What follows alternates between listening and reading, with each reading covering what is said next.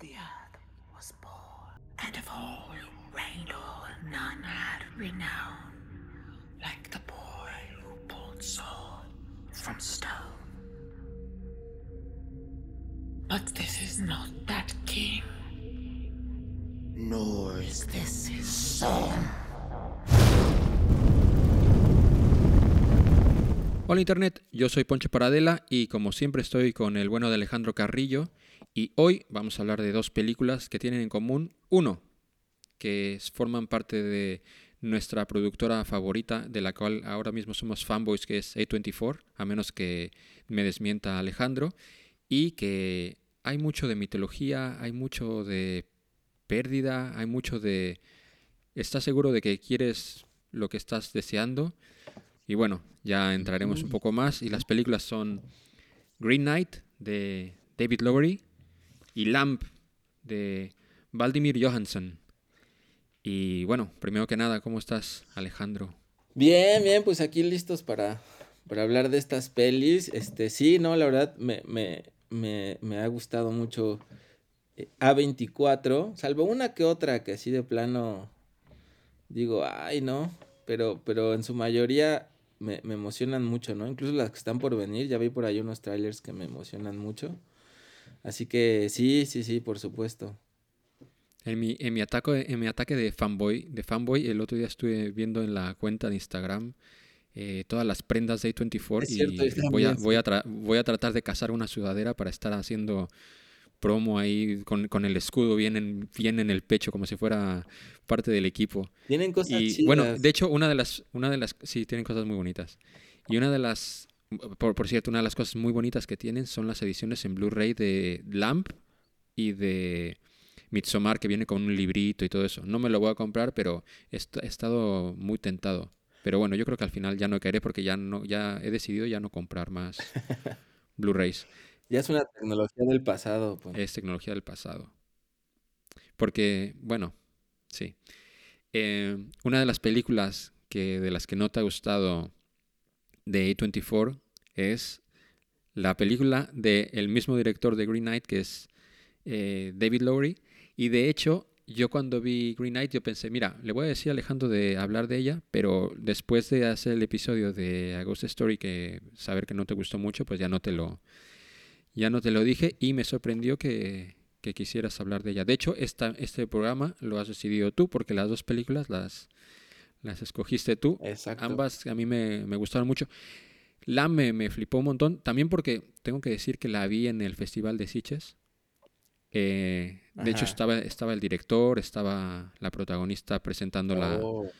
la, la, la, película. Y ver una película en el auditorio de Siches eh, siempre es como especial. Pero bueno, me, me, me, me, gustó un montón. Y Green Knight me gustó. No tanto como esperaba porque tenía un hype muy grande. Al final no se estrenó, no se estrenó en sala, solo se estrenó en Amazon Prime. No sé allí cómo se hizo.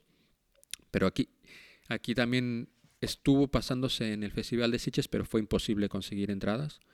Así que tuve que esperarme a verla Ajá. en la tele. Pero bueno, la he disfrutado más esta segunda vez. La primera vez igual no estaba tanto en el mood y me, me cayó un poco pesada. Más allá de la fotografía que me, me, me, me, flipa. Y creo que solamente este año esa fotografía solamente está superada por Dune. Así que de este calibre veo el, la calidad de la fotografía de este film. Pero bueno, Alejandro, ¿A quién le vamos a dar primero? No lo sé, no lo sé, Ponchito. Este. Ahí sí estoy indeciso. La verdad es que estoy como un 50-50. No, no, no lo sé. Las dos me gustaron mucho, me impresionaron mucho. Quizás pienso. O sea, la única diferencia que podría hacer es que siento que. Que como en un plano más. No sé, como de continuidad en el tiempo o algo así. La, la que pasado los días me sigue impresionando o sigo como regresando a ella de manera más inmediata es Lamb, ¿no? O sea, no, no sabría decir si me gustó más, porque la, la, sensación de cuando acabé de ver El Caballero Verde y la segunda vez que lo vi, quedé fascinado, pero lo que sí es que le, a la que le sigo dando más vueltas en la cabeza con el paso del tiempo es a Lamp, aunque también a la otra, pero, Pero no sé, la de Lamb ya hasta le se la- les conté la versión, la versión infantil a mis hijos. Este, porque lo discutí, de hecho eso también, bueno, ya hablaremos de eso, pero lo discutí también con Balam que, que no ve ni una película de terror. Y le dije, tienes que verla. Y dice, no, es que es de terror, que no sé qué. A mí no se me hace que sea de terror, aunque está catalogada como, como cine de terror, ¿no? El propio director dice que para él no es una película de terror, pero bueno. Yo creo que lo es. Sí, no, y, y le, le enseñé a, bueno, Balam dice, no, no te creo, buscó la foto y- en, en Google y le sale el, la cabra esta apuntando y dice, ay, culero, no, ¿cómo va a ser de terror? Yo no veo esta mamada nunca. Casi se espantó nada más de ver al güey ese, le digo, no, pues que no es de terror en realidad. Pero ya estaba ahí, este, este, Es que- aterrorizado nada más de ver a esta criatura ahí. Pero ahí también tú tienes la culpa porque tendrías que haberle dicho, eh, no es de terror, es elevated horror. No, no has aprendido nada, Alejandro. Pues sí, pero es que también las de Elevated Horror también no, no, no, no trabajan nada que sea, nada que sea, este, cercano al terror. Ya, pero es, es- el término ya sería más seductor. Sí, quizás, quizás sí, quizás sí. Así lo vas introduciendo poco a poco y de pronto, pum, le metes el exorcista o algo así. Pues mira, le, le hablé de la de Get Out, que, que de hecho él está muy clavado junto a su chava con todo este tema de, pues de la cuestión racial y de los afroamericanos y todo, o sea, es, es como el tema, de hecho su, su chava tiene un podcast muy bueno que se llama Afrochingonas, Ah, sí. que hablan justo de, de, de toda la cultura afromexicana. Entonces yo creo que les gustaría mucho, pero dijo, no, no, no, aunque trate de eso, este error, no, no me, no me aviento. Bueno, tendré, que- tendré que, tendré que hablar seriamente con, con tu hermano algún día. Cuando vaya. Convéncelo, Sí, convéncelo. voy a tener que ejercer presión sobre sus orejas. Bueno, eh, decidido está, vamos a empezar a hablar por el Caballero Verde. Porque yo creo, Va. concuerdo con dejar al Cordero para... De Para segundo plato, como debe ser, el plato fuerte, el Cordero, con papas. vale, vale. Indulge me in this friendly Christmas game. Let whichever of your knights is boldest of blood and wildest of hearts step forth. Take up arms and try with honor to land a blow against me. Whomsoever nicks me shall lay claim to this my arm. Its glory and riches shall be thine. But thy champ must bind himself to this. Should he land a blow, then one year and Yuletide hence he must seek me out yonder to the Green Chapel, six nights to the north. He shall find me there and bend a knee and let me strike him in return, be it a scratch on the cheek or a cut in the throat. I will return what was given to me, and then in trust and friendship we shall part. Who then? Who is willing to engage with me? Bueno, pues The Green Knight, eh, ¿sobre qué va The Green Knight? Pues The Green Knight es una película que está basada en, en- en uno de estos romances caballerescos, ¿no? ¿No? Estas historias em, escritas hace cientos de años. Por ahí estuve investigando y de hecho empecé a, a oír eh, la traducción de Tolkien de, de, de esa, de la leyenda de Sir Gawain, ¿no? Eh, entonces está, está muy, está, está, pues es una versión de esa leyenda de, de estos ciclos artúricos, ar- artúricos, caballerescos, ¿no? De, de la Edad Media. Eh, y es una adaptación que trata sobre un güey de vida bastante disipada. Bueno, con un güey, pues no, no era cualquier güey, digo, era hijo de la, de la hermana del rey, era sobrino del rey. Aunque era un, un ponchito cualquiera ahí en la prepa, ¿no? Con vida disipada ahí en este, en los prostíbulos, pues tú sabes, ¿no? Este, este, em, pero llega, llega con el rey el día de la Su tío. Navidad, con su tío el rey y, Rey Arturo. y el rey Arturo. Y, y ni más ni menos que en ese día de la Navidad entra así un caballero, el caballero verde, que es un tipo hecho de, es como un árbol, pero un humano árbol, ¿no? Que va sobre un- un caballo y Un ente enano. un, un ente, un ente, No, un ent. ente.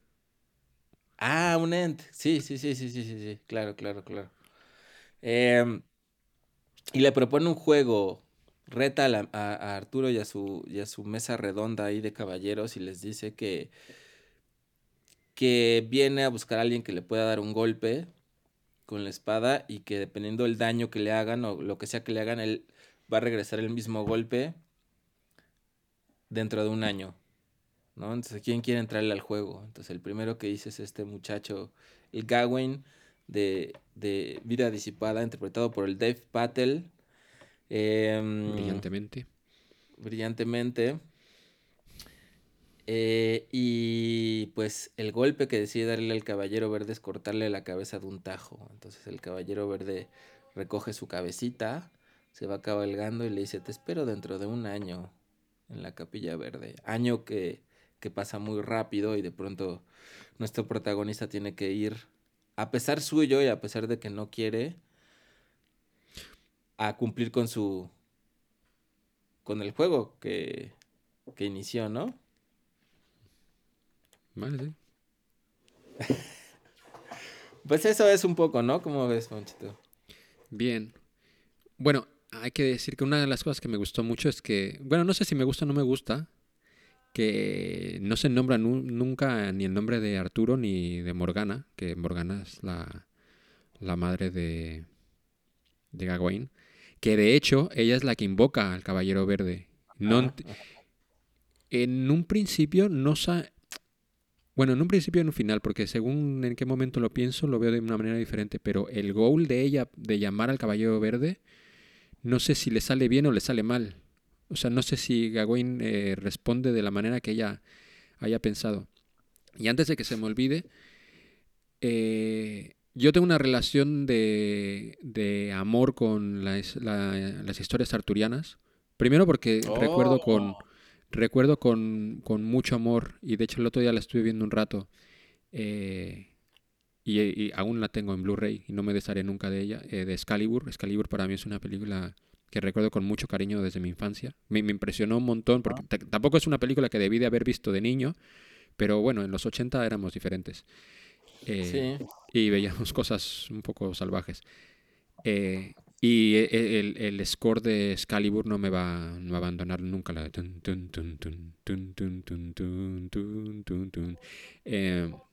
Increíble. Y luego, años después, le regalé un libro a mi padre que que después de, me lo quedé yo y me lo leí y, lo vi con mucho cariño que se llama Las nieblas de Avalon.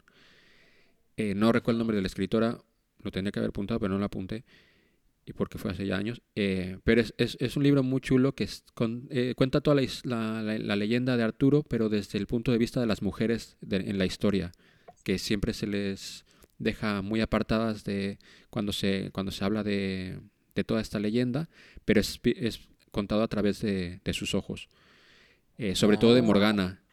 Ajá. Y es un, es un libro que a mí me, me flipó y me hizo tenerle un cariño muy especial a Morgana, que siempre es vista como la gran villana de, de la historia.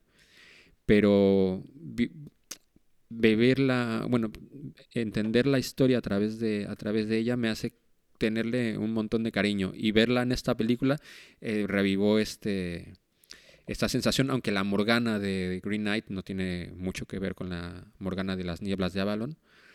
Pero bueno, ya me estoy yendo para allá. Oh, Eh, pues, no sabía yo que eras fan de, de, de todo eso. Yo, la verdad que nunca me clavé mucho. Mi hermano fue el que siempre estuvo muy pegado a todo el mundo de la caballería.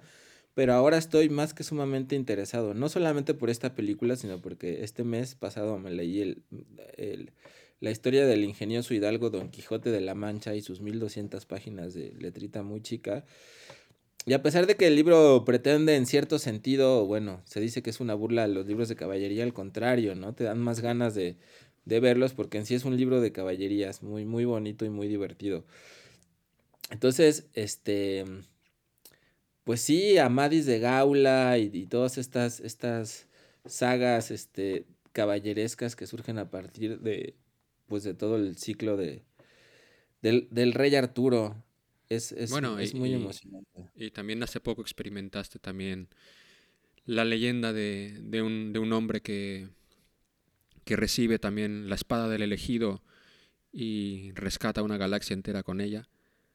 O sea Ah, que, sí, sí, sí, Pero claro, bueno. claro. Es, es otro tipo de caballero, ¿no? Ciertamente. bueno, sí, es un Jedi Knight, Es un, es un pero caballero. con el Knight incluido. Con el Knight incluido, ciertamente, sí, sí. Bueno, eh, ya estamos yéndonos las ramas.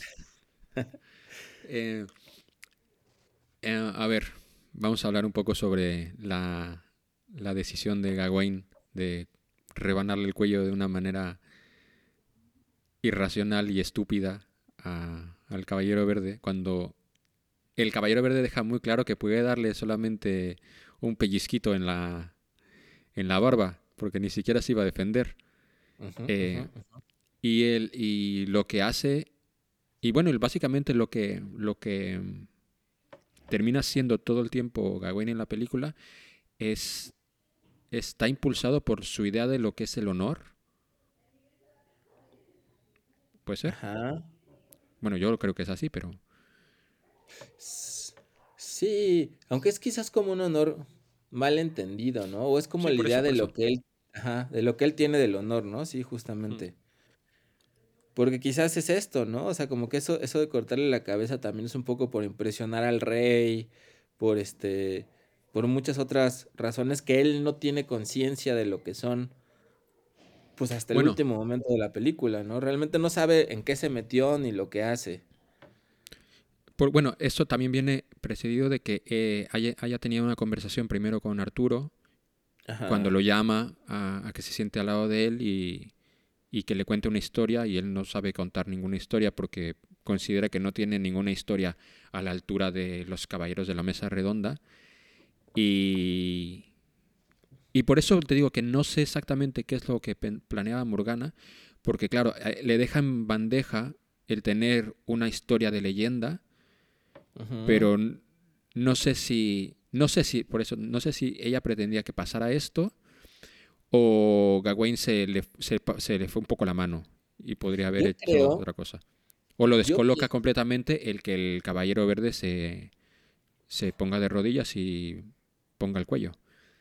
Dime No sé, yo pienso que la figura de Morgana de la madre es importantísima. O sea, para mí toda la película en, en- en- en un, en un sentido tiene que ver todo con la separación del hijo de la madre, ¿no? Entonces, creo que casi como todas las madres, ella tiene ciertas intenciones para con su hijo, pero también dentro de ciertos límites, ¿no? Quiere que crezca, quiere que viva aventuras, pero quiere que lo haga de un modo protegido.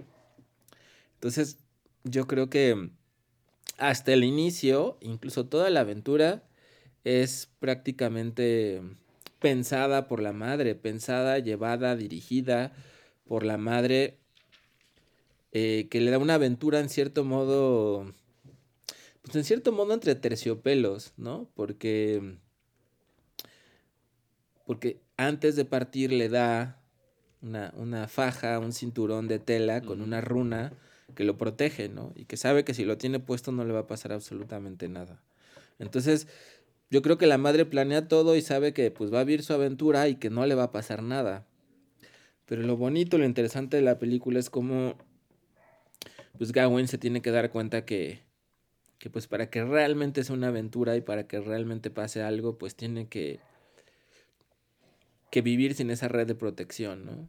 Eh, y ese es un poco como todo el trayecto de la película, ¿no? De, de este caballero. O sea, para mí es un, en ese sentido es una película de, de iniciación épica, legendaria, mitológica, ¿no? O sea, como de, de la estirpe más, más clásica y aquí muy relacionado con, pues con la relación con la madre, ¿no? Y todo lo que hablamos en el capítulo de las guerras de las galaxias del viaje del héroe, aquí podemos ver los pasos hermosamente hechos y no de una manera digamos que no de una manera literal, ¿no? Como que cada uno de los pasos del héroe y de los diferentes puntos que van llegando están reinterpretados de una manera que a mí me parece muy profunda, ¿no? Y muy, y muy desafiante. eh, y que igual ya ahorita podremos irlos, este, irlos tocando. ahora que, que hablabas del, del cinturón de, protec- de protección al final también eh, para él también es un poco una maldición cuando él toma la decisión que esto también no se sabe exactamente si pasó o no pasó, solamente pasa en la mente de Gawain, así como en vez de que veas la, las mejores cosas de tu vida antes de morir, él ve directamente todo el futuro y se ve, se ve eh, mortificado, sin honor, viviendo una mentira, hasta que se libera de, de este cinturón. ¿Lo ves así? Sí, yo creo que sí, yo, yo creo que, digo, o sea, no es claro qué es lo que pasa, yo me imagino que es como ver la posibilidad de lo que va a ocurrir si, si sigue con ese cinturón, ¿no? O sea, si es, que, o sea, ¿qué va a ocurrir si hace como que, si hace como que crece, pero no crece en verdad, ¿no? O sea, eh, y por eso mm, el final es tan, pues tan hermoso, ¿no? Y tan, tan poético en ese sentido y tan, tan revelador y tan profundo porque, porque justamente es, él decide poder vivir la aventura realmente, pero sin la protección, sin la protección de su madre, ¿no? Y sin la, sin la protección de nadie, o sea, sin redes, o sea, es mirar a la muerte realmente de frente y, y decir, pues va, lo que tenga que ser va, me la rifo, ¿no? Sin protección, sin saber que, que pase lo que pase, no me va a pasar nada, no me voy a morir. Toca un tema muy, muy profundo, ¿no? Este, cómo enfrentarnos a la vida desde el riesgo de saber que no hay un no hay una red de protección atrás de nosotros, ¿no? Y que en realidad de eso se trata un poco crecer, como saber que no hay no hay esa red y no hay esa aventura que, que en, este, que en este caso le, le pone su madre, ¿no? Entonces a, mí me gusta mucho cómo el personaje cambia y va evolucionando a lo largo de toda la, de toda la, la película. Eh, porque es muy, es muy evidente, ¿no? O sea, cuando, cuando, cuando apenas sale a la aventura a encontrar al caballero verde en la capilla y se encuentra con este este tipo, ¿cómo, ¿cómo se llamará ese tipo? ¿Ese scavenger? ¿Cómo se le dice eso? Como ese ahí... Bueno, es un raterillo. Raterillo, de los bosques. Que además, interpretado magistralmente por ese pinche loco que nada más de verlo ya me da escalofríos, ese actor. Una cosa muy tremenda, así que creo que fue un casting muy... Que ya hablamos de... Bueno, no, no hablamos de esa peli, hablamos pero... de esa peli, ¿no? Pero hablamos del director mucho. La del siervo sagrado, ¿no? El sacrificio del cerdo sagrado, donde sale ese niño que también es muy espeluznante de verlo. Y aquí se, se transea al, al, Dave Patel. Pero, pero lo ves, ¿no? O sea, como cuando va regresando de su aventura y, ves allá al chavillo, o sea, te, das cuenta lo increíblemente ingenuo que era este güey cuando empieza la aventura, ¿no? Bueno, porque, eh, a ver, supongo que también el no, no se entra mucho en esto, pero él al, ser eh, sobrino de Arturo, supongo que vivía con muchas facilidades en aquella época. Sí. Supongo que eso ayuda a su ingenuidad. Pero ahora que, lo estaba pensando, que estábamos hablando del cinturón de protección, él pierde el cinturón de protección ahí. De hecho, no lo recupera hasta mucho tiempo después. Y toda hay gran parte, sino más de la mitad de la aventura, él la, la vive a, como quien dice, a pecho descubierto. Claro, aunque, aunque, y, no de manera, no de, no de manera voluntaria, pero. Sí, cierto, cierto, cierto. Sí, o sea, como que esa es la parte real de la aventura, porque realmente no está protegido, ¿no? Durante, durante esa etapa de la aventura. Em, bueno. Y ahí o sea, es, es, como, como que toda la película es el viaje, en ese sentido, que necesita... Es el viaje que se necesita emprender para perder, para permitir que muera el ego dentro de nosotros y pueda crecer algo, algo distinto, ¿no? Porque justamente eso representa la, desde mi punto de vista, la pérdida de la, de la cabeza, ¿no? La pérdida del, del ego, de esa parte de la conciencia y, y, encontrarte con otras con otras regiones, ¿no? Y, y, bueno, todo esto con un ritmo, con un ritmo lento, podría decirse, ¿no? Un ritmo un poco contemplativo, que a mí me parece que, le va muy bien a la peli, no sé cómo, cómo lo viste. Sí, lento pero... Ajá, lento pero no, este... Sin prisa pero no. Con prisa, sin prisa pero con pausa, con pausa pero sin prisa. Bueno, Ajá, nos entendemos.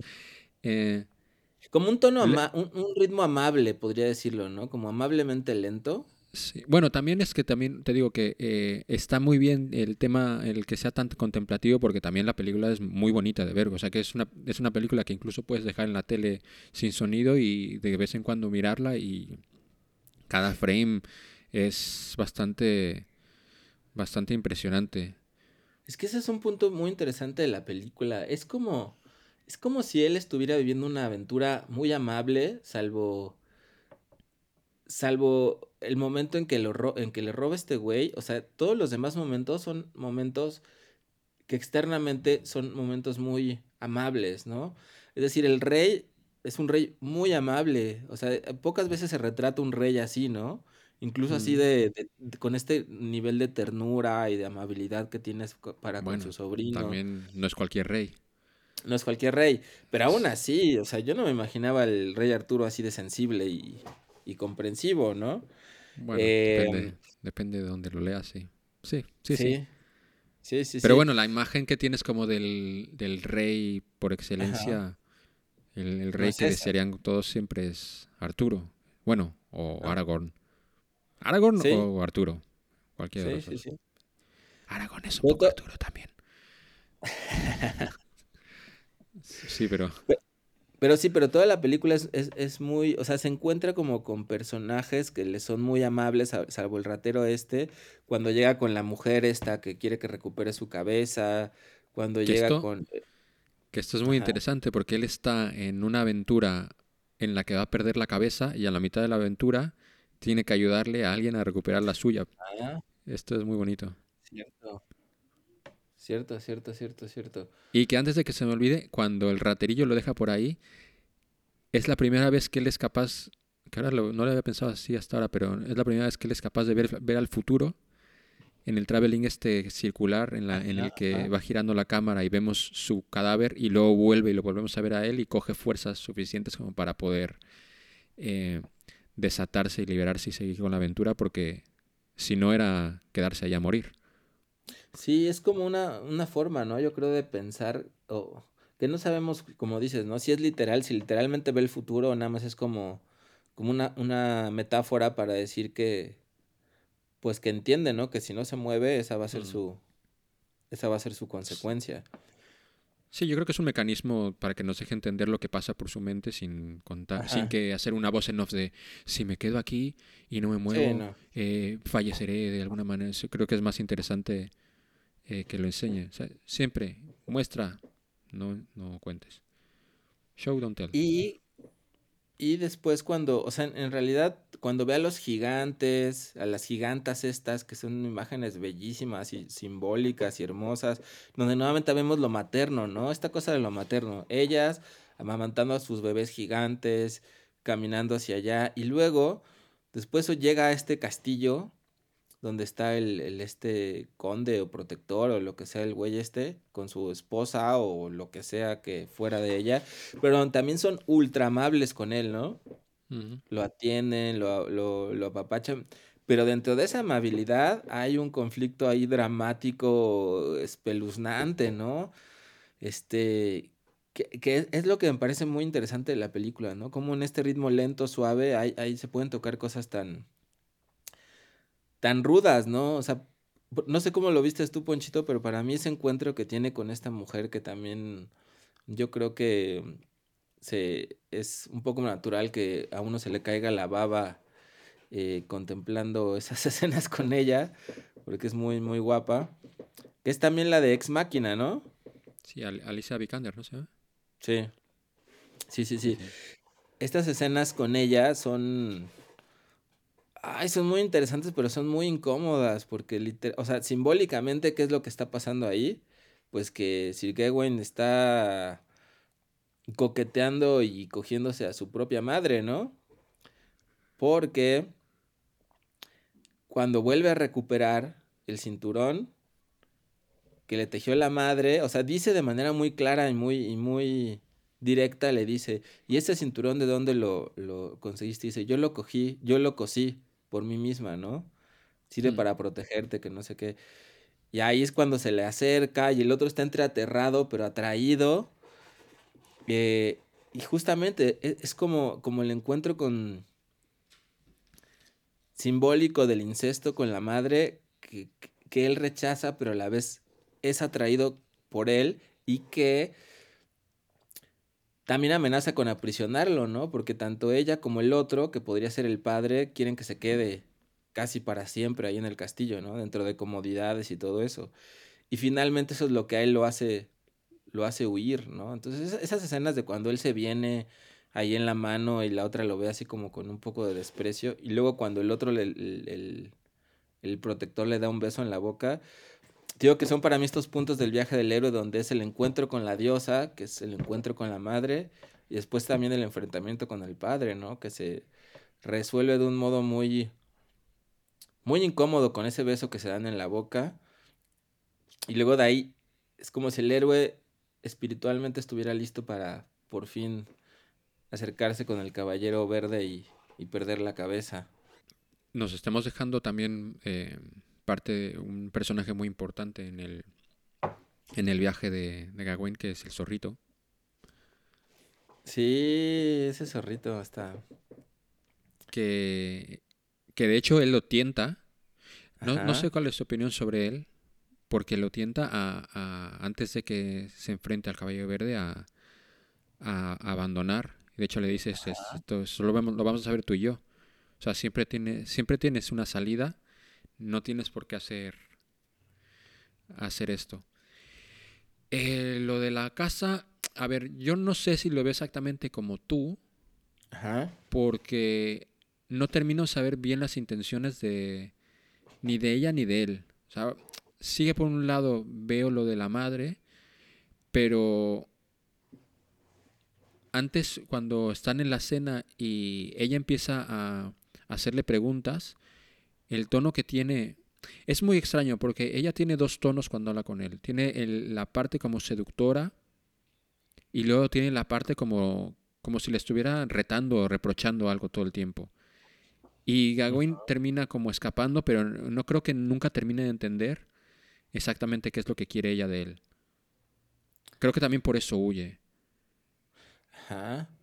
Porque un poco es eso, ¿no? Siento yo que es un poco como las mismas intenciones que veíamos de la madre, o sea, ¿qué quiere ella de mí? ¿Cómo? ¿Dónde? Mm, tampoco creo que él lo entiende, pero sabe que tiene que huir, que huir de eso, ¿no? Que escapar de eso, que hay, hay algo...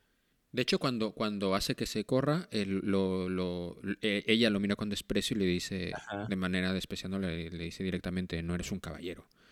Ajá, ajá. Y es una cosa que lo descoloca. Bueno, eso y que se da cuenta de que la señora con los ojos vendados está ahí, que esto ya lo termina ya de, de, dejar loco del todo, pero que también es otra figura que lo desconcierta todo el, todo el tiempo, bueno, a él y a nosotros, porque porque al final no te das cuenta hasta dónde puede o no puede ver esta, esta mujer tan sospechosa. Sí, es que está llena de estas imágenes, ¿no? Así Mm, breves imágenes y personajes que, pueden tener una profundidad simbólica o, ciertas cosas que, no alcanzamos a ver, ¿no? Pero que, que por sí mismas estas imágenes le dan como mucha fuerza a toda la película. Y en, relación a, y en relación al, jefe de la casa, es que, claro, tú cuando lo estás viendo, la, la, el primer, la primera sensación que te da es que es, claramente es, son pareja. Ajá. Pero no tiene por qué ser necesariamente así. Sí. Sí, o sea, es una cosa que ya estás. Obviamente lo interpretas porque ves las más o menos las edades y más o menos la dinámica, pero. No queda claro. No sé. Y tampoco te queda claro si la intención de él es. a ver, yo creo que él se. Gawain durante toda la aventura se va encontrando con gente que le ayuda, pero es gente que al final también quiere algo a cambio. O sea, primero, eh, o sea, él, el, jefe de la casa, él, de hecho, él le dice directamente, tú, no me acuerdo exactamente cuáles son las palabras que dice, pero la fórmula más o menos que utiliza es yo te, te, voy a dar cobijo y vas a poder estar aquí hasta dos días antes, un día antes, porque aquí está al lado la capilla verde, pero después me vas a tener que dar algo a cambio, sin decirle exactamente el qué. Y cuando se va a despedir, cuando él va a besarlo, es cuando le dice, espérate, no te vayas, que aún no me has dado lo que me tienes que dar. Sí. Y, y yo la manera que interpreto es que cuando pasa esto, Gawain le dice, no te puedo, no te quiero dar lo que tú me, lo que, no quiero llegar hasta donde tú me estás esperando que llegue. Es lo que yo lo interpreto. Sí, me parece muy bien. Pero bueno. Sí, coincido. Porque es que, no sé, o sea, siento que entre más la, la veo, igual, bueno, no, no es obviamente que esa sea la manera correcta de, de verla o que esa sea la verdad, pero a mí me sigue resonando mucho de nuevo, así como a, pues a las relaciones, ¿no? Con nuestros padres y en general con, con ciertas figuras, ¿no? Es como, o sea, yo tampoco creo que ella- ellos tuvieran una intención mala con ellos, ¿no? Seguramente no, tienen una intención muy amable y muy buena, pero la bronca es esa. L- las intenciones amables y buenas para algunos pueden ser dañinas. Pero es que no, no, no, en- yo creo que en ningún momento se pone sobre la mesa lo, que sea bueno o malo, pero yo creo que toda la película con cada uno de los personajes que, Sí, sí, sí, que Gawain, em- empezando, empezando con, con el propio Arturo, toda- todas las interacciones Todos que tiene algo. Gawain, siempre, siempre, eh, siempre se pone sobre la mesa el que él tiene que dar algo para recibir algo. Eh, a- con Arturo él tiene que dar una, tiene que dar una, una historia para él recibir. Supongo que lo- se lo deja un poco, se deja por ver que lo que quiere hacer Arturo es heredarle la corona, Ajá. porque lo que se entiende ahí es que no tiene un hijo y que ha perdido un hijo. Es un poco lo que se entiende. Y que lo que está deseando lo ve como si fuera un sucesor y lo quiere preparar para, para que sea su sucesor. También por eso le deja Excalibur para, cuando, para que se enfrente con el Caballero Verde antes de que pase lo que, te- lo que pasó. El. Caballero Verde, eh, el juego directamente, el Caballero Verde es, eh, tú me das algo, yo te voy a regresar exactamente lo mismo. Sí, eh, sí, sí, sí. El, el raterillo le, le da información a cambio de, de lo que él considere que tiene el mismo valor y que al final lo termina eh, robando y tal porque considera que lo que le dio no está a la altura de lo que él le, lo, lo que le dio. La, la chica, la que pierde la cabeza, le, Ese es el le- único la- lo, momento- recu- lo recupera a, a- a cambio de haberle dado cobijo. No, no, no. Si, si te acuerdas, ese es el único momento en donde... Ah, bueno, y, le- y- y recupera el hacha, pero bueno. No, no, no, ciertamente, pero acuérdate que cuando estaba a punto de aventarse a la, a la poza para sacar la calavera de ella, le dice, oye, si yo me aviento, ¿qué me vas a dar a cambio? Y ella se queda así como, ¿por qué preguntas Ah, sí. eso? O sea, Sí, sí. Ciertamente como que Cierto es. Es, es muy interesante todo ese análisis que haces porque ahí justamente como que ella rompe con eso, ¿no? Porque además también, pues los caballeros, parte de su código es eso, ¿no? Como que no necesitarían tener nada a cambio para hacer las cosas, ¿no? Bueno, pero él, tú- él eh, pero él sí, o sea, más allá de que ella le dice, ¿cómo, cómo, o sea, te estoy, que es obvio, como alguien te está diciendo que te necesita, aunque esté muerta, lo, lo que sea, te está pidiendo ayuda, eh, contándote una historia de que entró un pavo, que seguramente fue el retirillo, eh, le robó, le cortó la cabeza y la luego la tiró al, al mar, digo al mar, a- al laguito ese, eh, ella te está pidiendo ayuda por algo tan humano como recuperar su cabeza y él le pide algo a cambio, también por eso le dice esta, como, ¿cómo se te ocurre pedir algo a cambio ca- por algo que tendría que ser como ya un Ajá. caballero, un caballero como Sí. lo que tenemos como un caballero de- tendría que ser por sí mismo algo como heroico. Pero igualmente él al darle la cabeza sí que recibe algo a cambio, que es volver Sí. a estar volver a estar amado. Cuando llega cuando el único que no le pide nada, ah, bueno, aunque sí al final, es el zorro. Eh, ya hablamos en la casa, obviamente, tanto el hombre como la mujer todo el tiempo están pidiendo, aunque él siga sin entender el qué, pero todo el tiempo están ofreciendo una, una transacción. Y la película al final termina con él yendo con el caballo verde y pagando. Aunque también lo vemos después el volver, como si recibe la corona, deja a su novia por cuestión de que ya el tío ya es un mierda porque eh, le quita le quita el hijo a la chica, se casa con una, entendemos, con una princesa para poder ser rey- un rey a la altura porque no puede estar con una mujer sola como reina. O sea, aquí ya entra un tema ya de que él pierde, pierde el honor y pierde todos los valores que tendría que haber tenido con Claro, la idea que no- tenía de una manera primera de lo que es un caballero.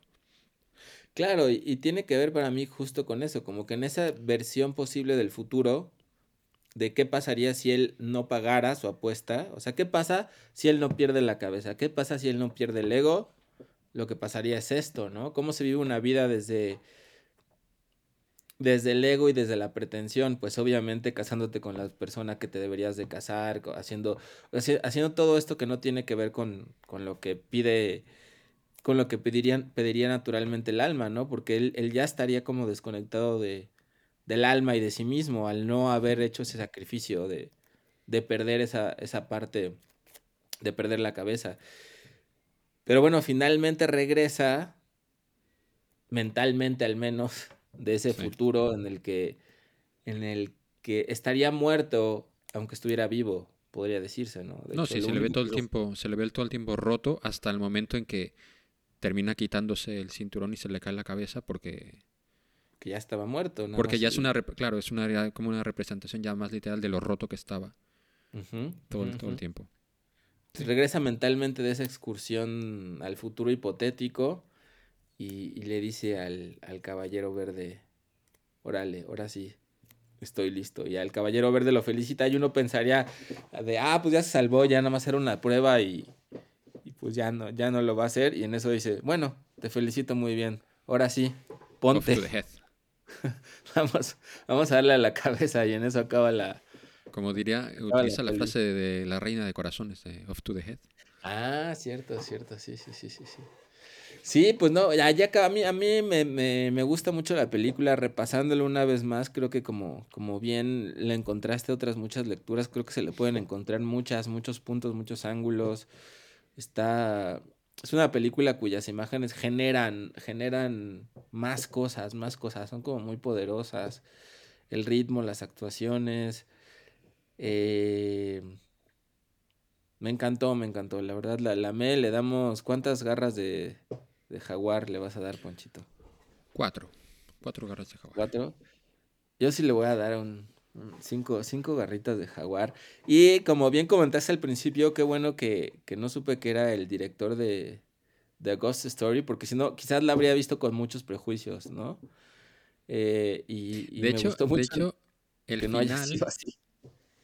es eh, esto ya porque yo ya sabía que era el director, pero el final de cuando él está en el trono y se le cae la cabeza, para mí es muy muy similar a, a- Ah, en A Ghost Story cuando al final termina desapareciendo el fantasma.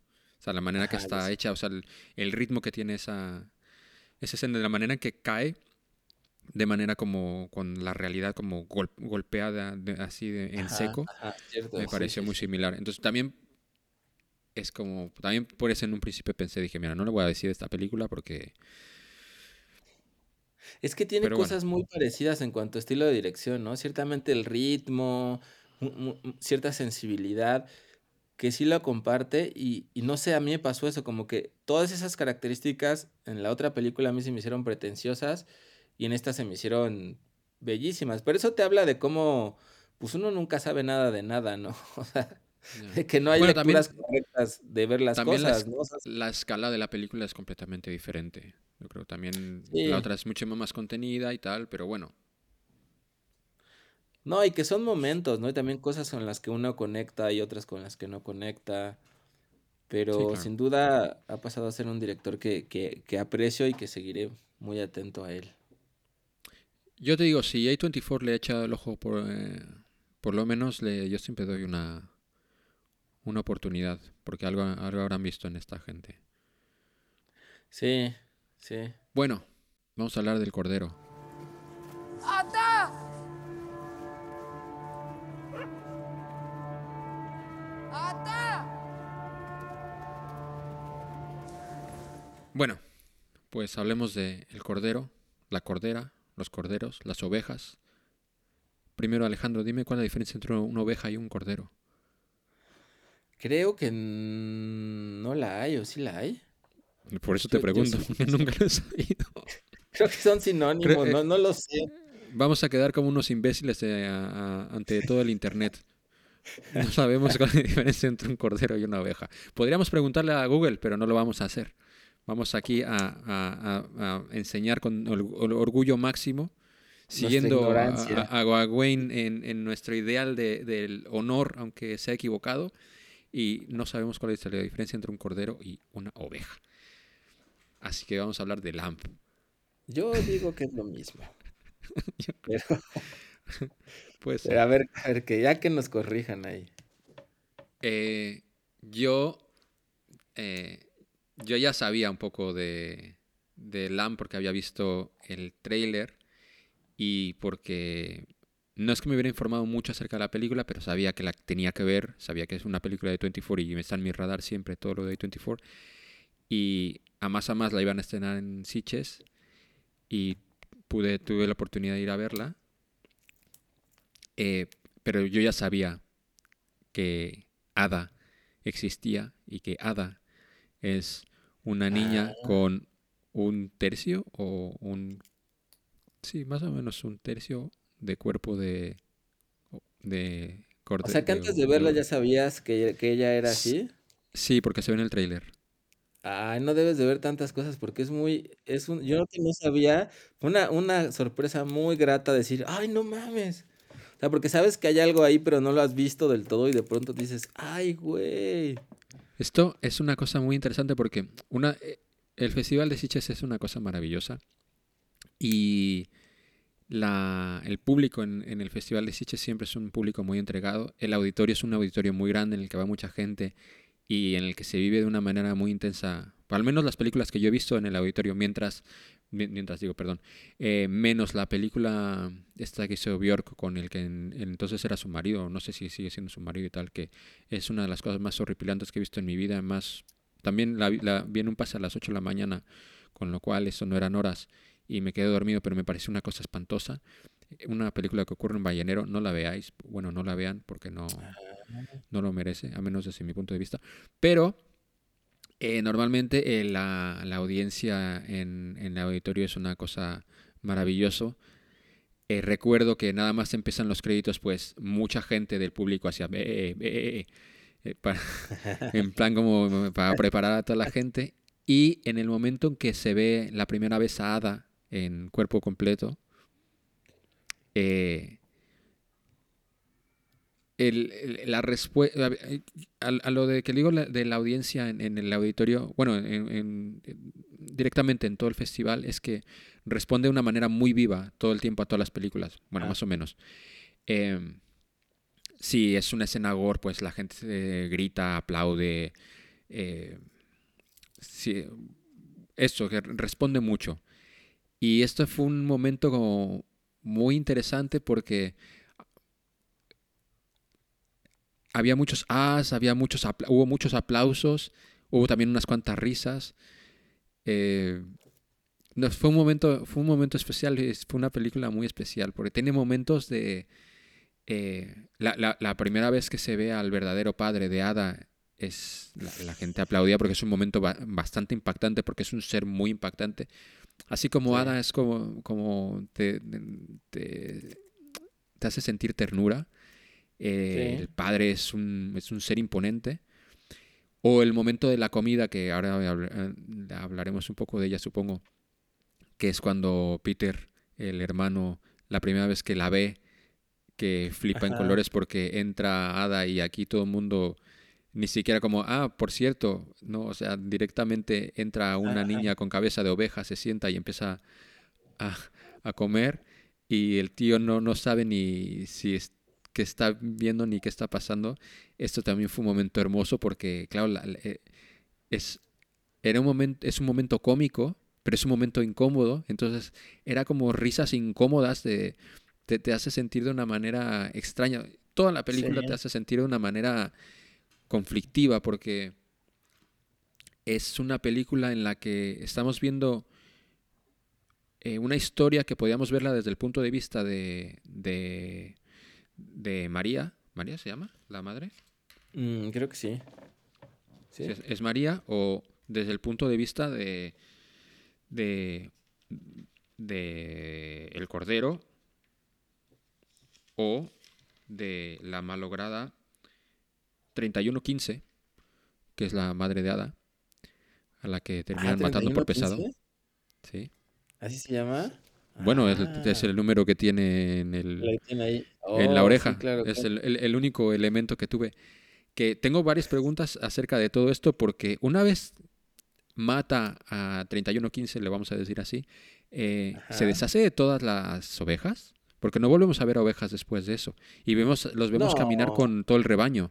No sé si los, las abandona por ahí para No no, creo, volver no. a lidiar con la situación esta. No lo sé, ¿eh? es una cosa que lo, No. lo- lo empecé a pensar después porque dije, hace mucho tiempo que no vemos ninguna oveja, y hace mucho tiempo que no escuchamos ninguna oveja, es, ¿se habrá deshecho de todas las ovejas? No, no que las haya sacrificado, pero que las haya um, abandonado ahí en el monte, porque la última vez que las vemos, después de que mate a 3115, es, empiezan a andar con ellas y luego ya no volvemos a verlas nunca más. Pero bueno, Ajá, ajá.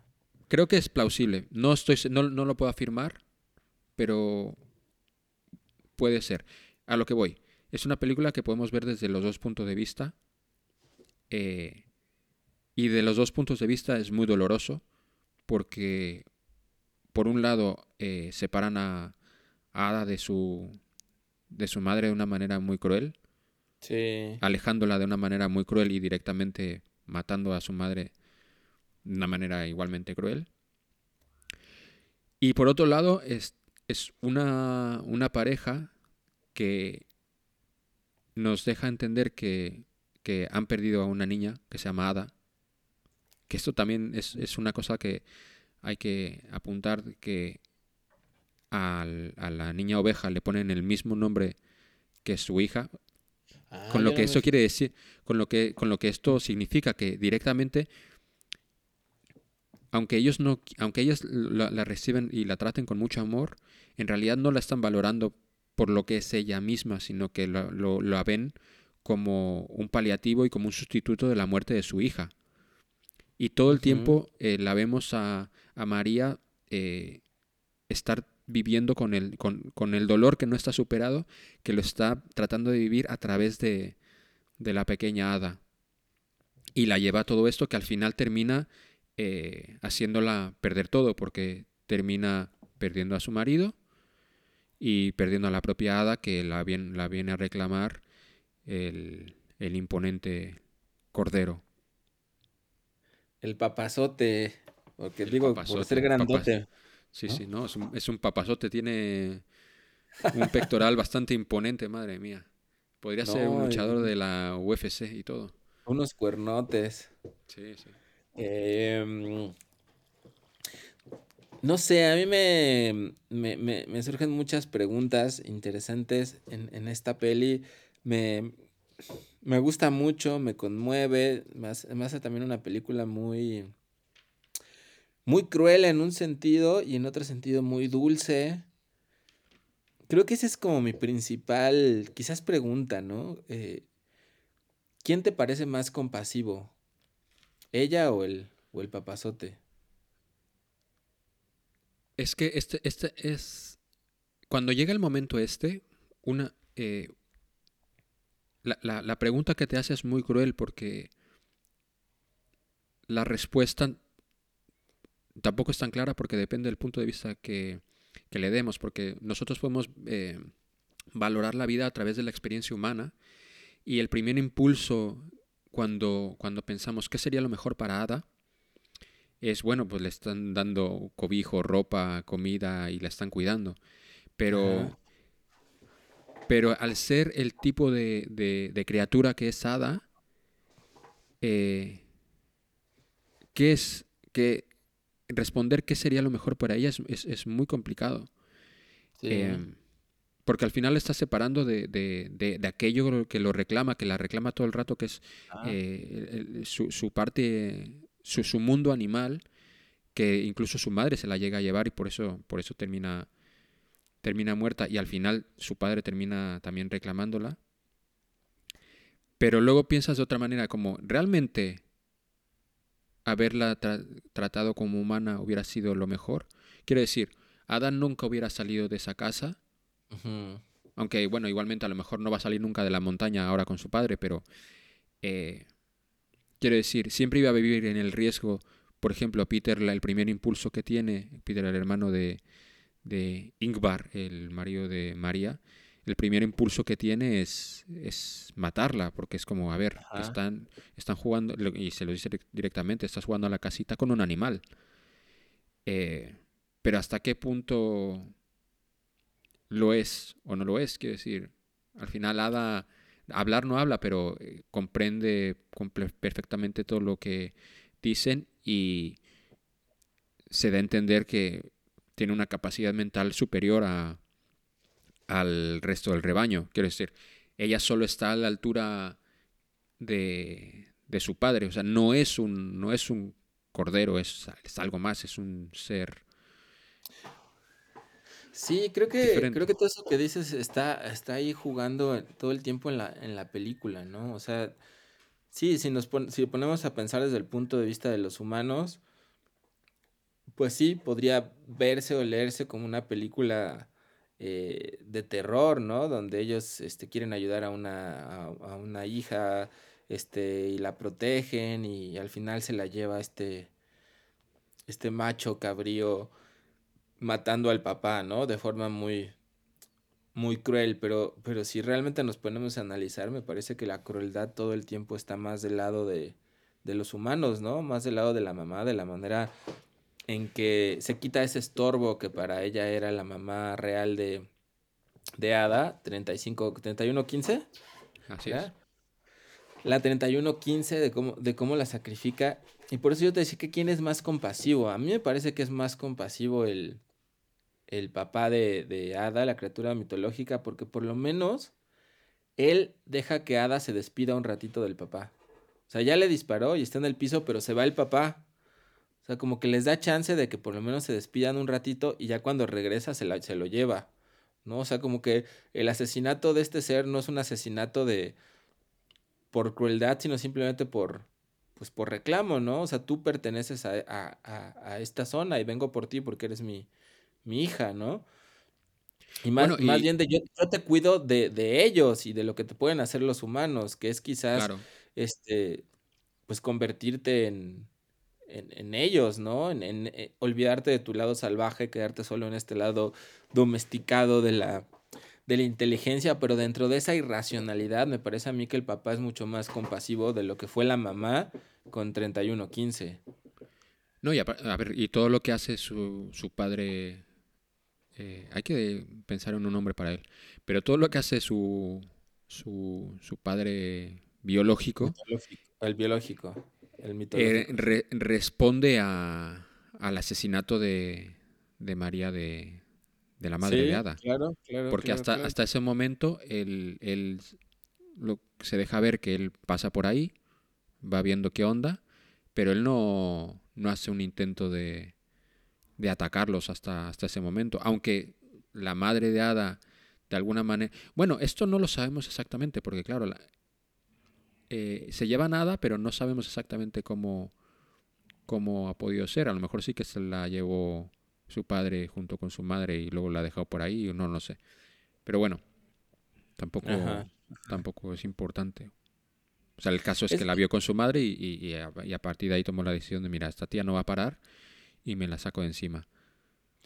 Pues sí, simplemente también eso, ¿no? Reclamar lo que es suyo y cómo también desde la perspectiva de cada quien uno cree que lo que hace es bueno y protege al otro, pero cambiando el punto de vista de, de- perspectiva, eso que uno creía que era proteger pu- puede, puede haber sido la peor cru- crueldad, ¿no?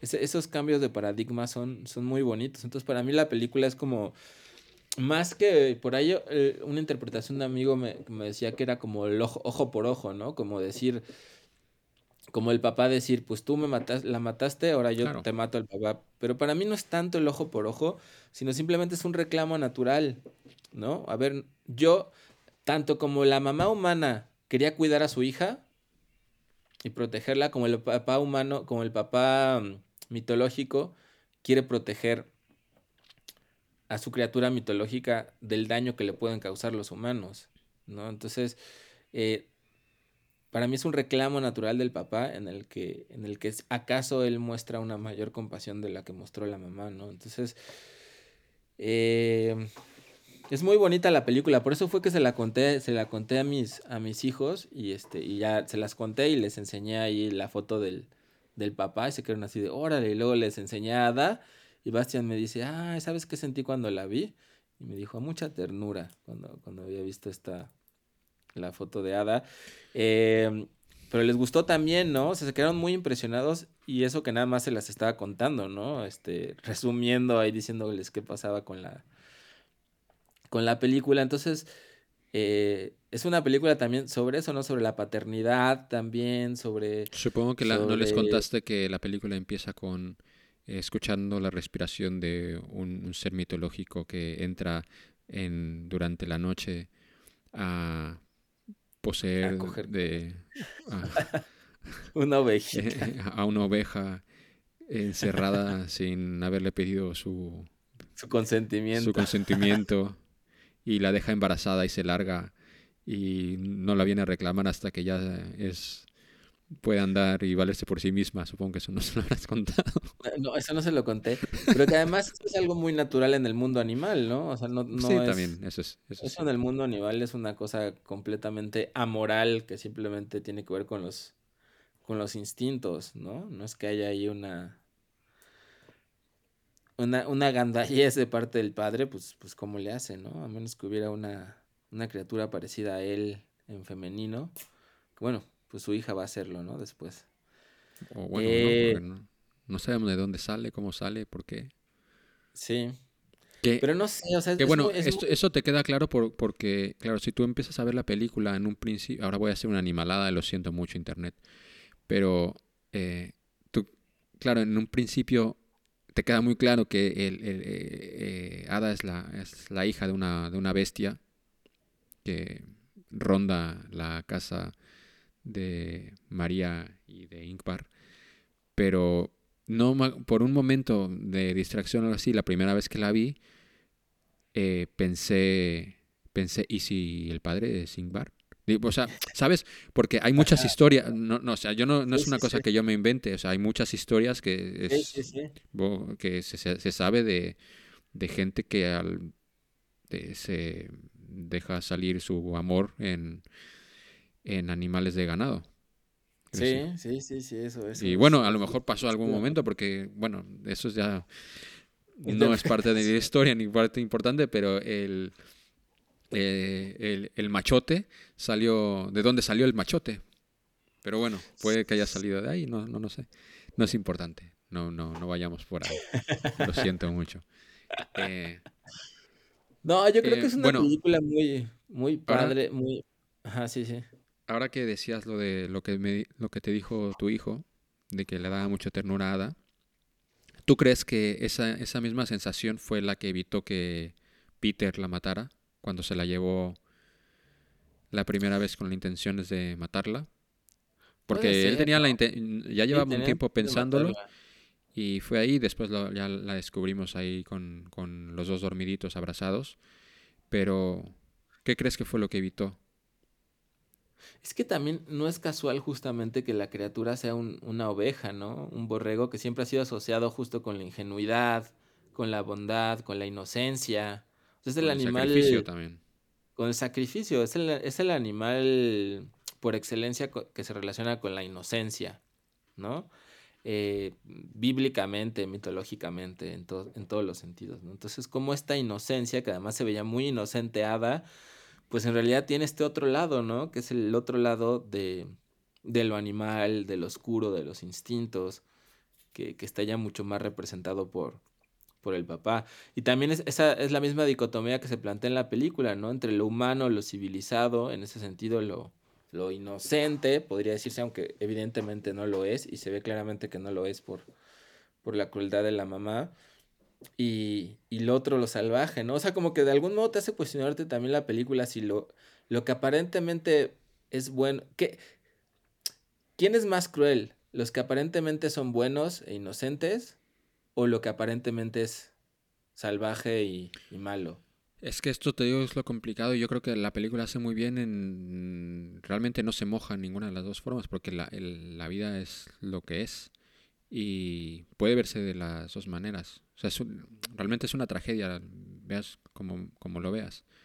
Una de las cosas que me pareció muy tierno y muy importante también, porque en un principio a Ingvar, el padre humano de Ada, vemos como no está muy seguro con la idea de Ada, hasta después que ya se va hasta el fondo, pero al principio lo vemos cómo se va con su tractor y lo, lo, vemos ahí un poco lidiando con todo lo que está pasando sin saber exactamente el qué. Hasta que llega a Peter y le pregunta directamente qué es eso. Y la respuesta que le da es muy bonita porque le responde la felicidad. Y me parece una manera muy, muy tierna y es uno de los elementos que hace que tú no pienses en si lo que están haciendo es cruel o, o es lo Sí. más compasivo que pueden hacer.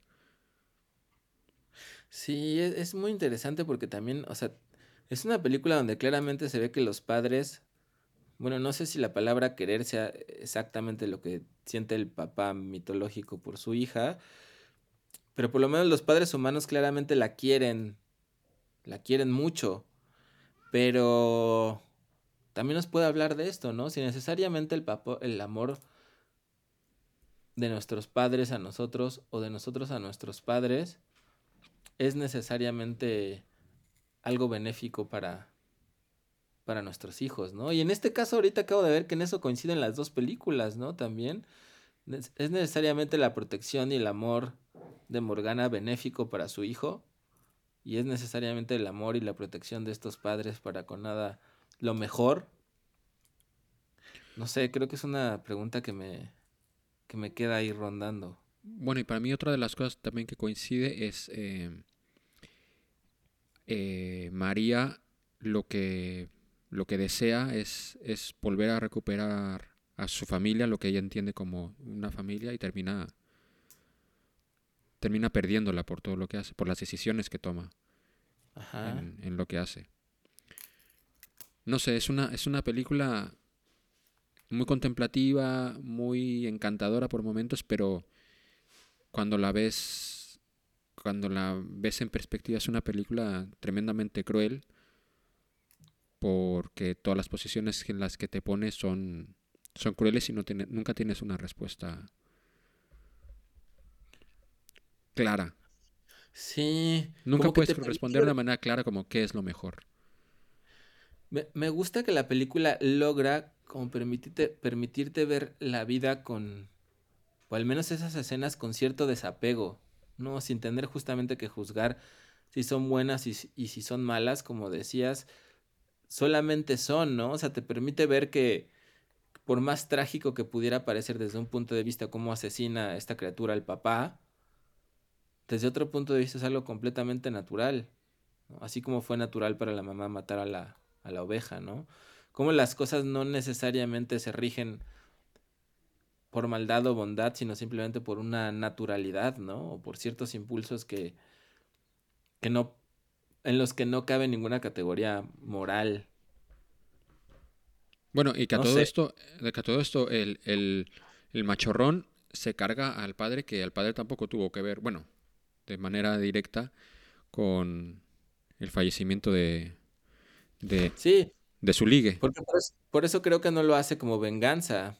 Yo pienso que no lo hace como venganza el papá. El papá simplemente regresa a reclamar lo que es suyo, con la misma naturalidad que la mamá, que la mamá mató a la oveja, ¿no? Simplemente me estorba. Bueno, pero, la- pero sí, pero la mamá, la mamá lo hizo después de, de que fuera mm, sumando la, la sensación esta. O sea, vemos varias veces durante la película de, de una manera que está hecha que, que te incomoda y como te pone en la posición de que tú entiendas de que esta mujer está hasta el coño ya de, de la oveja esta que no deja de estar en dando por culo en la en la ventana de la Sí, porque la niña. interesada por, por su hija. y que y que es, eh, y que es algo que nos que, que hacemos nosotros mismos eh, aunque aunque aunque claro el ejemplo es como muy menos dañino de lo, de lo que el- de cuando aplicamos este este terror pero cuando nos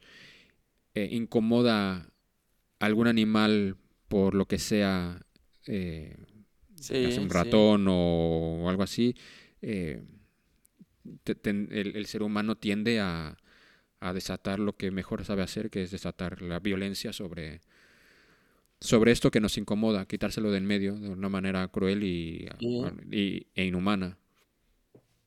Sí, sí, sí, sí. Por eso yo, yo, yo pienso que es más humano incluso el, el ente este mitológico, pero ti- tiene muchas cosas, muchas cosas interesantes la película, ¿no? También el hermano que normalmente le ponía ahí con su cuñada, ¿no? El hermano de... El, el- el- el hermano, el, el cantante de eh, la versión de la copia de New Order eh, islandesa, Ajá. que se le daba bien Eh. el movimiento de cuello. Sí, tiene, tiene... Que bueno, que, que, que también este tío, que lo van a dejar por ahí los, sus compañeros de, de grupo como un apestado y ya nos deja ver que si unos tipos así te, te abandonan en medio de, de la nada es porque muy de fiar no eres y hueles un poco raro porque tiene pinta de oler un poco raro.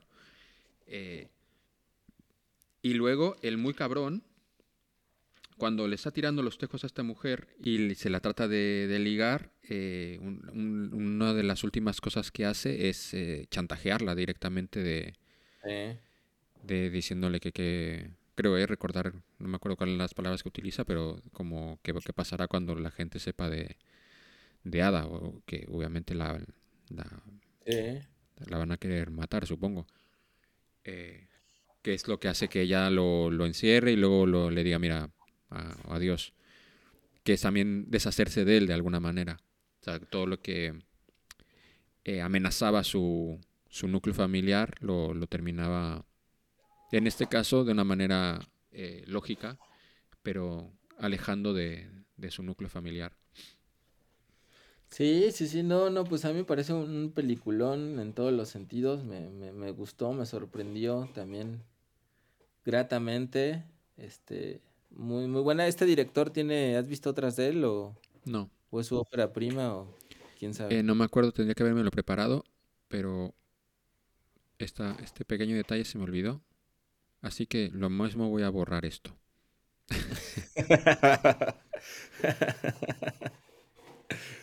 Va, va, va, va, Pero estaremos al tanto de lo que, de lo que hace este lo hombre. No, es muy interesante, es muy interesante. Y también estuve leyendo entrevistas de él para con la película, en esto donde él, él decía que, que él no veía su eh, película como una película de terror, pero bueno, sí- que es una película que tiene elementos de, de terror. De hecho, directamente la película empieza como una película de terror puro. Eh, eh, empieza con, con una respiración muy profunda de algo que, que intuyes que no es humano y que está no sabes exactamente por qué está acechando la, la casa, pero sabes que hay un ente acechando una casa, que al final lo estaba acechando porque quería desahogarse con una ovejita, con 3115, que la encontraría muy sexy, y ya está. Pero era una, una, una bestia ahí ro- rondando.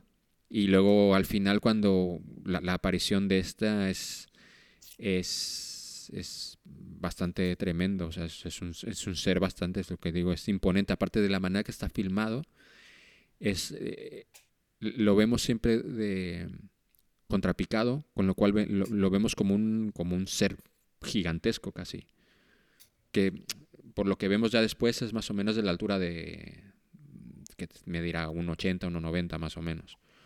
Pero la primera vez que lo vemos, lo vemos como un. como un animal enorme. Sí. Pero bueno, eh, para mí eh, se lleva Lamb cuatro y media garras de jaguar. Yo le voy a dar cinco también, ando muy este. ando muy generoso. Si tuviéramos del 10, quizás ahí ya. ¿Sabes cuál es el problema? Que, que creo que. Y esto es una cosa que, que nunca, nun- nunca me ha gustado. El, el, el, el- lo de los cinco, cinco estrellitas o valora con cinco, porque creo que creo que 10 siempre Sí. es, es más accurate. Sí, Porque, sí, claro, sí. estuve, eh, estaba haciendo cuando en Letterboxd, cuando estoy haciendo últimamente, no estoy haciendo ya tanto reseñas, pero trato de poner siempre como una calificación. Entonces estoy pensando que realmente un 5, o sea, un 5 es, es, es un 10 y un 10 es excelente. O sea, muy pocas películas realmente son tan excelentes. Hay muchas películas que yo les daría un 9.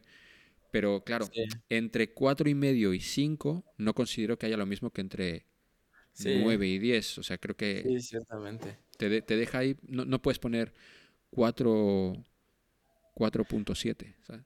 Pero bueno, Es que, es que hay películas, no, no sé, o sea, esta me parece una película buenísima, me encanta, o sea, le daría un 5 si, es, si el 5 significa como súper película, súper recomendable, Sí, me sí. encantó, me fascinó, pero si la comparo, obviamente, con las, aquellas que son mis ultra mega favoritas que me han volado la cabeza, pues no tendría que ponerla como en un 4, ¿no? Como en un... Y ahí es donde... Lambes es las películas que, como A Ghost Story, en la que he escuchado, y según el punto de vista como lo veas, eh, puedes entender esto, pero es una, son películas que he escuchado críticas de, podría ser un cortometraje,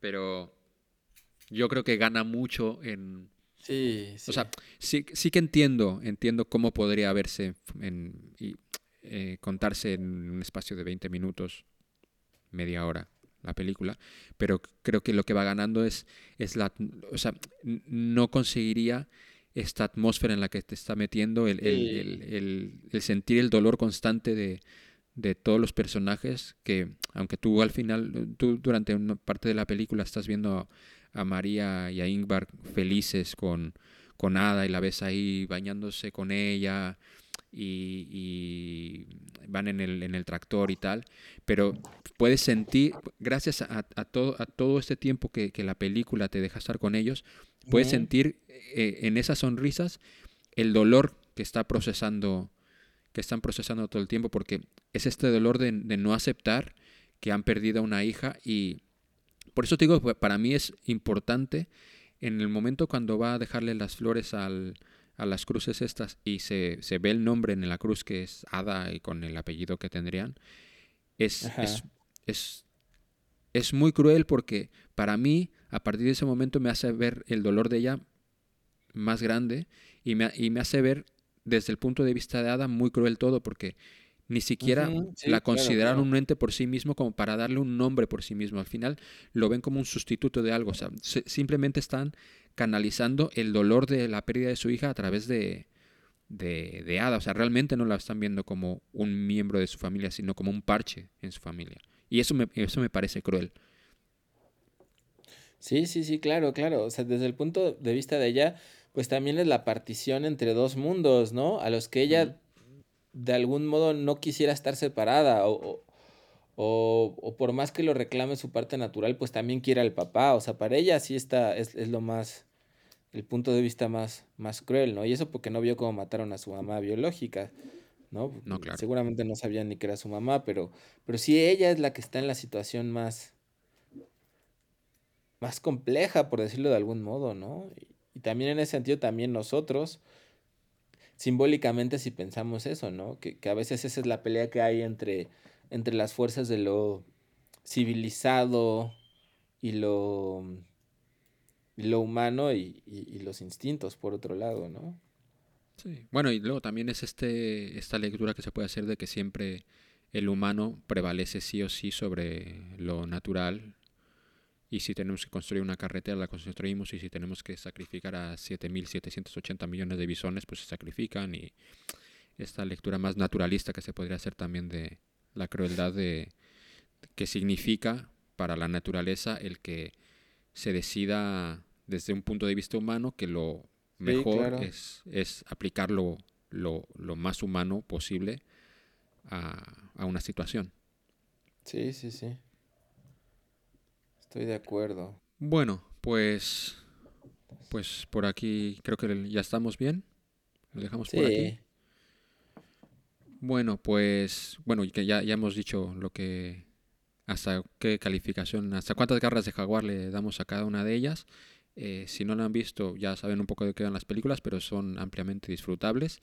Y si ya las vieron, espero que las hayan disfrutado tanto como nosotros. Y bueno, después más y mejor. Y antes que de despedirme yo, eh, Alejandro, ¿dónde te puede encontrar la gente? Pues ahí me topan en www.elalets.com.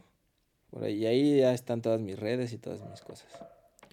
Y bueno, a mí me pueden encontrar en Instagram y en Twitter como arroba ponchoforever. Y ahí estamos para lo que les apetezca, más o menos. Eh, y nos seguimos escuchando por aquí. Así que muchas gracias por habernos dedicado el tiempo.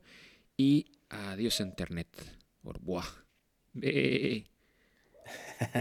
Well done, my brave knight. Now, off with your head.